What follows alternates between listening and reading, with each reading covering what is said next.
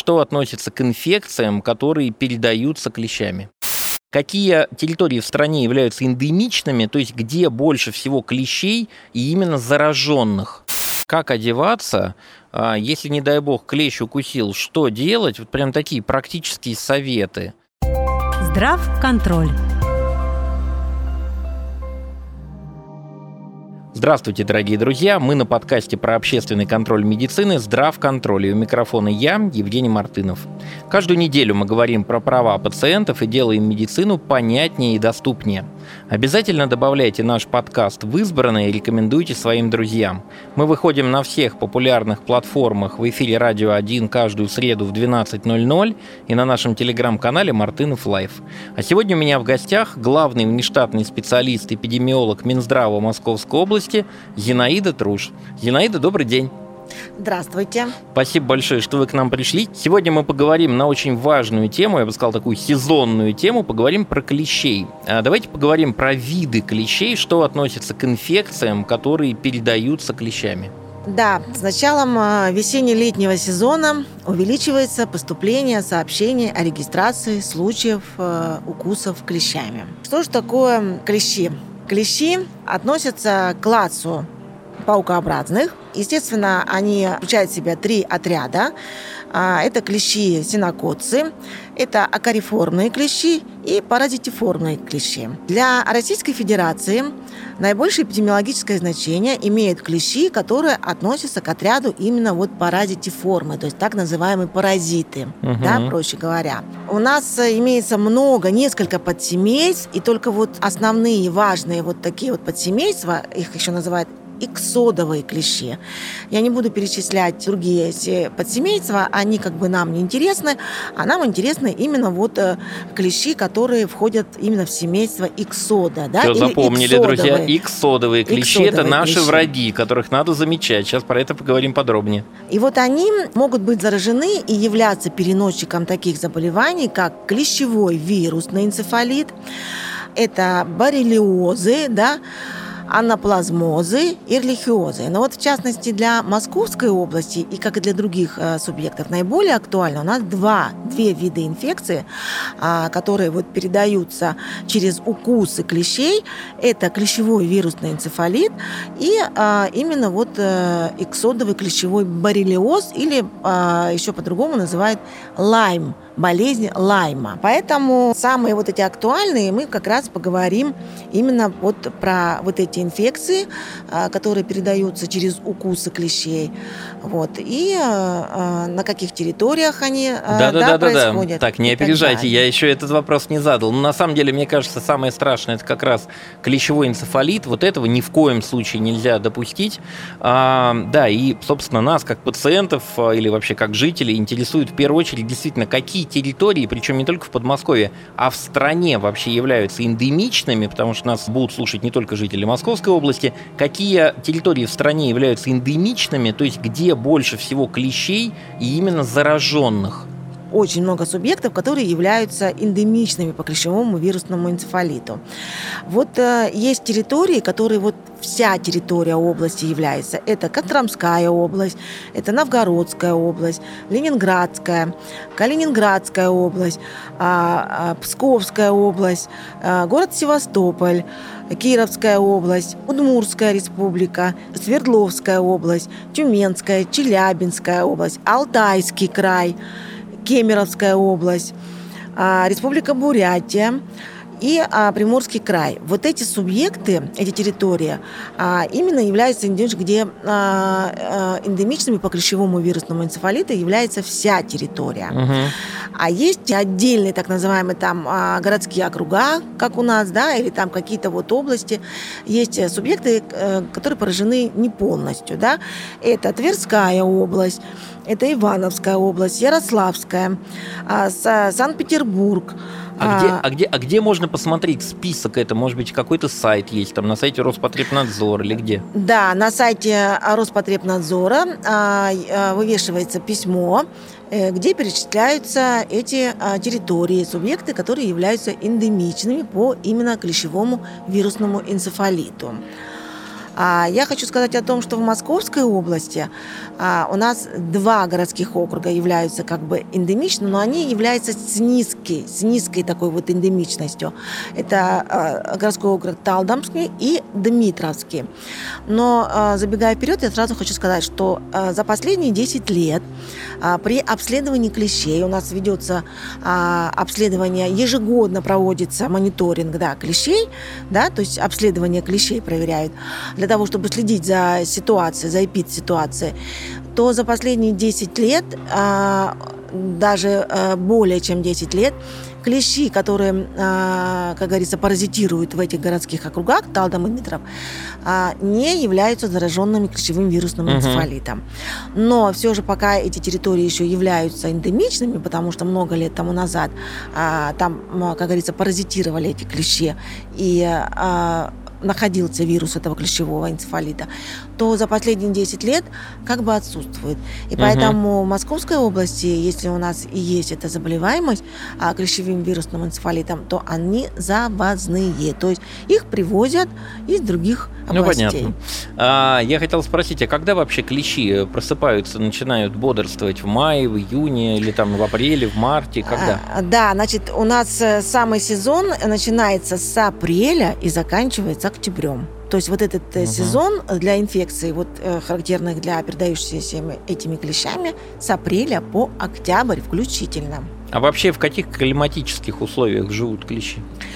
А, значит, природные очаги широко распространены в умеренной климатической зоне. То есть в основном активные, наиболее активные очаги, где преобладает большое количество угу. этих клещей. Это парки различные, да, это а, э, широколиственные, да, то там, где находятся леса, парки. Ну, высокая трава, наверное. Высокая трава, да, там вот где именно растительность. Поэтому а, та, те территории, которые вот окружены этой растительностью, я же перечислила, да, парки, леса, угу. а, ну, вообще любые скверы, даже территория кладбища, много вот растений, там тоже э, живут и паразитируют клещи. А, ну, мы сейчас еще поговорим чуть дальше на тему профилактики. А кто является основным источником вообще клещевых инфекций? Я имею в виду с животных, с каких-то это берется или...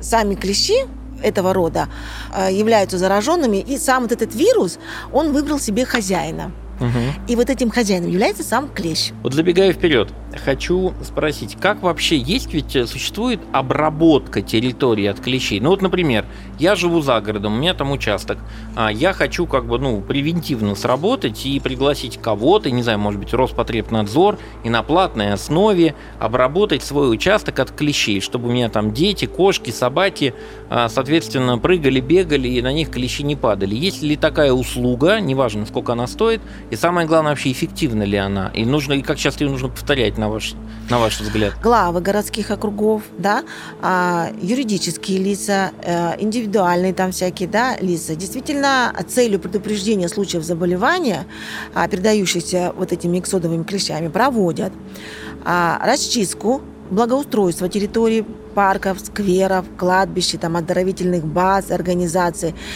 А вот, э, что дальше э, делают? Эм, проводятся различные противоклещевые акарицидные обработки да, этих территорий, парков, скверов это и так далее. Это безопасно для человека? Это безопасно для человека, и наоборот, это нужно. Им нужно это проводить ежегодно. А, кроме того, проводятся дератизационные мероприятия против вот этих диких мелких млекопитающих на расчищенных территориях. Вот, осенью и весной. Mm, Видите, то есть даже самое, дважды, даже дважды, время. да. На всех вот этих оздоровительных э, а, баз отдыха и так далее. Поэтому эта профилактика необходима. Естественно, она, она принимается, а, проводится с участием а, Роспотребнадзора. У них существует э, их организации, которые с которыми заключают договора, да, которые заключают на а, проведение обработки. И нужно это проводить обязательно, эти обработки, а, и даже частным порядком это тоже можно провести. Наоборот, не то, что это вредно, это полезно. Это уменьшает, а, а, естественно, переносчиков, а, размножение угу. и, естественно, э, вот этих вот клещей, которые ведь они же, вот этот сезон, да, вот начиная с весны, это, у них же идет активное размножения и так далее. Их становится больше и больше для того, чтобы... Они активные ребята, я Они понял. очень активные, да. Здрав контроль. Дорогие друзья, я хочу напомнить, что вы с нами на подкасте про общественный контроль медицины. Мы называемся «Здрав контроль». Сегодня говорим на очень важную тему, которая коснуться реально может каждого, кто выходит вообще на улицу и наступает, э, а, там, наступает, заходит в лес, наступает на травушку. А, это клещи. Очень важная тема, и мы говорим сегодня с экспертом на тему профилактики, поэтому обязательно а, внимательно нас слушайте. Ну, давайте продолжим. Кто или какие категории граждан относятся к группе риска в первую очередь? Но группами риска заболевания, а, инфекциями, которые передаются эксодовыми клещами, являются жители городской и сельской местности, посещающие природные биотопы или проживающие на территории антропологических очагов. То есть, в принципе, группа риска, то есть мы все она относится, если мы посещаем а, леса, скверы, парки, а, всякие различные зоны отдыха. А среди профессиональных групп наибольшему риску заражения инфекциями а, являются а, те, кто проводят эм, деятельность эм, лесозаготовительные, различные озеленительных групп, работники лабораторий, которые осуществляют диагностические или научные всякие исследования в отношении вот э, клещей, вот, сельскохозяйственные работники, лесорубы, то есть, лесы, да, лесорубы, ну, то есть множество. Вот они являются группами риска. И, естественно, а, уже далее потом мы поговорим, а, как же э, им проводить э, профилактику. Да-да-да, про профилактику мы еще поговорим. А как происходит выявление, учет и регистрация? Все-таки по тем случаям, когда люди обращаются в травмпункты, правильно понимаю? Да. А, когда человек обращается за медицинской помощью по поводу присасывания клеща, то медицинский работник обязательно собирает так называемый эпидемиологический анамнез. Угу. Да, то есть э, он спрашивает, а где был, да, что посещал, или ты, может, куда-то выезжал, да, или откуда ты приехал. А, естественно, пациент сразу же скажет, а, да, я был в Тверской области. И тогда сразу же возникает вопрос. Медицинские работники а, каждый год получают информационные письма о том, а, какие территории являются эндемичными, чтобы сразу была настороженность. Вот. Э, кроме того, обязательно прививочный анамнез собирают. Далее, э, все это, естественно, ведется регистрация в медицинской документации. Вот. И, естественно, рекомендуют э, для того, чтобы дальше, да, для профилактики рекомендует сдать э, клеща а, после того, как его удалили, обработали поверхность где укуса, и а, рекомендуют сдать его на исследование, то есть э, направляют, то есть рекомендуют сдать на его вот, Павловна, мы, э, смотрите, мы все знаем про то, что есть национальный календарь основной, а есть и ПИТ-календарь, который как приложение, да, по-моему, приказ 1125Н, если я не ошибаюсь. А, и прививка от клещевого энцефалита, она включена не в основной нацкалендарь, то есть она не делается всем, если я правильно помню, а делается по эпид-показаниям. Как раз вот для людей, которые переезжают в эндемичные территории или там для тех, кто с этим профессионально связан. А, вот давайте про это чуть подробнее. То есть э, все-таки как это организовано на местах, на примере Подмосковья? В соответствии с календарем профилактических прививок по эпид-показаниям, утвержденных приказом Минздрава Российской Федерации 1122Н, то вакцинация... А, 22. Да, 1122Н проводится вакцинация следующим контингентом. А, лица, которые проживают на эндемичных по клещевому вирусному энцефалиту территории, которые я перечислила ранее, а, проводится лицам, которые выезжают на эти территории а, эндемичные, и также, которые прибывают к нам, да, например, в Подмосковье. Вот этим лицам проводится обязательно а, вакцинация. Как проводится вакцинация? Она проводится в течение года, а, делается дважды вакцинация, и а, через год повторная или ревакцинация. И иммунитет сохраняется три года. Ну вот давайте э, на примере. Вот э, чтобы в мае на тебя запрыгнул клещ, паразит заразный, а тебе от этого ничего не было. Когда надо прививку-то сделать? Осенью вообще, или когда? Да, вообще правильная вакцинация, то есть правильно, первую вакцинацию сделать осенью, например, в октябре, угу. в октябре, а вторую прививку сделать уже весной, то есть через 3-6 месяцев. Вот. И потом через год повторить. Но а, бывает так, что человек ну, не подготовился, да, забыл или не знал то существует экстренная вакцинация. То есть если он знает, что он э, в мае там, или а, куда-то поедет э, там летом, ну, куда-то отдыхать, да, или там э, по каким-то а, делам поедет территорию, которую ну, вот эндемичную. Одну, в одну да, из эндемичных территорий, да. да то, естественно, можно сделать прививку первую и через месяц вторую.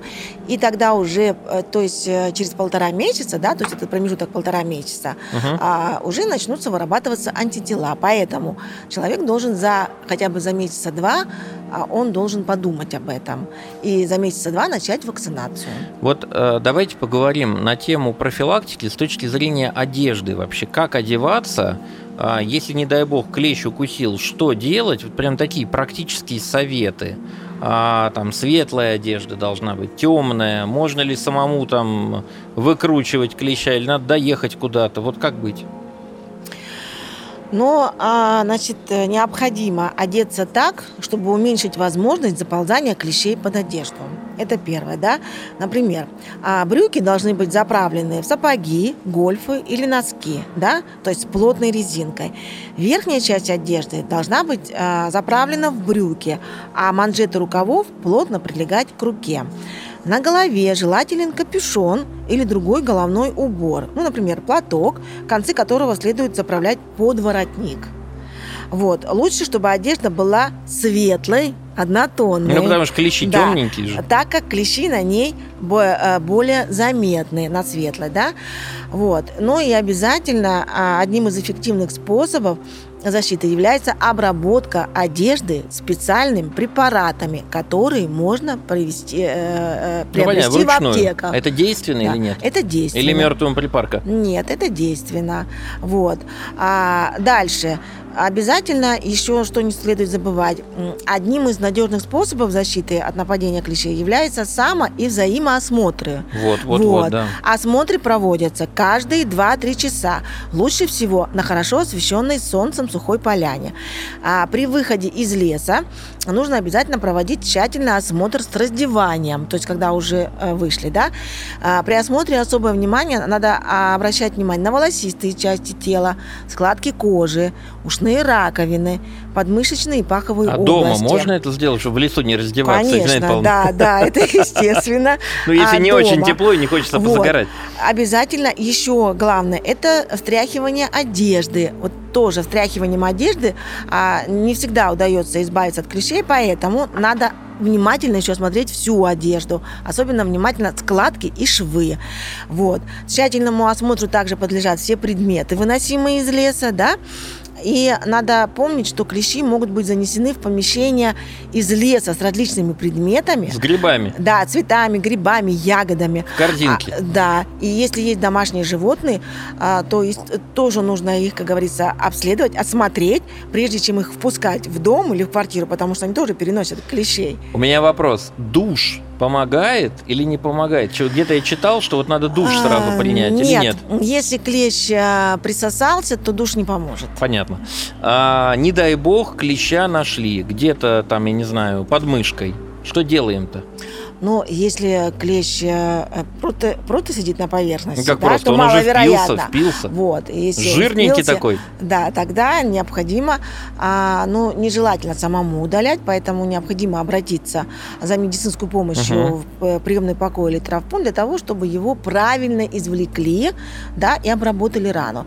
А, потому что немногие знают, как правильно извлечь, и а, когда самостоятельно его извлекают, то отрывают, а часть-то все равно остается остается там. Да. Поэтому необходимо обратиться за медицинской помощью. А, Зинаида Павловна, несколько лет тому назад, э, по-моему, в Подмосковье, я помню, это застал еще момент, в Москве никогда этого не было, 30 лет прожил в Москве, а, а вот в Подмосковье было. Можно было клеща, соответственно, сдать бесплатно на обследование. Но вот недавно, насколько я знаю, Роспотребнадзор как-то стал строгим в этом плане, и больше этого сделать бесплатно нельзя кто-то может сдать бесплатно клеща, выкрутив его в травмпункте, обратившись к медработнику на обследование бесплатно. А, да, а ранее были такие да, порядки, такое правило, когда услуга ложилась на медицинскую организацию, uh-huh. они заключали договора, естественно, при оказании помощи а, пациенту, извлекая клеща, сами направляли на обследование. То а, сейчас, 2021 года, были выпущены новые санитарные правила, естественно, на основании этого был подготовлен нормативный акт, и э, теперь получается, что э, пациенту оказывается помощь бесплатно именно удаление этого клеща, но а, ему рекомендуют самому отнести и сдать на исследование. Да, это в соответствии с новым порядком а, правила. Но это касается, естественно, а, если лично пациент обратился да, с укусом и так далее. Здесь можно, знаете, как еще вот есть такое понятие обязательное, да, сдача на исследование клеща, а есть необязательное, рекомендательное. Вот, например, а, мы прекрасно знаем, что Московская область не эндемична по клещевому вирусному энцефалиту. Да? Ну, кроме а, двух городских да, округов. Да, двух городских округов, и то там практически да. тоже клещи не знают. Поэтому, если человек укусил клещ здесь, на территории Московской области, он может не переживать и не сдавать на исследования, а, именно потому что заболеть клещевым вирусным энцефалитом здесь будет невозможно. Таких случаев не было не зарегистрировано. Было, да. А если, конечно, он привез э, этого с клеща Алтайского с Алтайского края или там с Тверской области, да, то здесь, конечно, надо необходимо сдать, потому что здесь риск есть заболеть, заразиться клещевым вирусным. И если он еще не привитой, то, конечно, здесь надо сдать. Ну, то есть полторы-две тысячи рублей не стоит того риска, который можно получить вплоть до инвалидности с клещевым энцефалитом. Да, правильно я понимаю? Да. Но, например, когда вот сейчас начинаются э, лагеря, летние оздоровительные лагеря детей, вот там немножко другая ситуация. А если на территории лагеря ребенка, да, или там взрослого, естественно, укусил клещ, то здесь э, медицинский работник обязан извлечь и направить его на исследование. Вот здесь вот бесплатно. Здесь а, не, сам, как говорится, человек не пойдет оплачивать, сдавать. Здесь обязанность уже ложится на а, медицинских работников, на организацию а, которая вот обслуживает этот лагерь. Поэтому здесь дается бесплатно. Что, спасибо большое. Я думаю, первым делом, что я сделаю, позвоню в Роспотребнадзор, узнаю, какие уполномоченные организации могут помочь обработать участок, если это ваша частная собственность, и это не находится на территории какого-то парка или еще чего-то. А, ну, потому что превентивные меры, профилактика – это всегда дешевле, чем лечение, как вы знаете, дорогие друзья. А, я хочу сказать большое вам спасибо. Сегодня у нас в гостях был главный внештатный специалист, эпидемиолог Минздрава Московской области Зинаида Труш. Зинаида Павловна, спасибо вам большое за то, что вы всегда на связи, всегда активны, всегда чуткие к различным обращениям с территорий, помогаете в подготовке постов, поэтому большое-большое вам человеческое спасибо. Ну а вам, дорогие друзья, спасибо большое за то, что были с нами. Хочется пожелать вам крепкого здоровья. Если вдруг увидели клеща, то вы теперь точно знаете, что в этой ситуации делать. Всего доброго. Здрав контроль.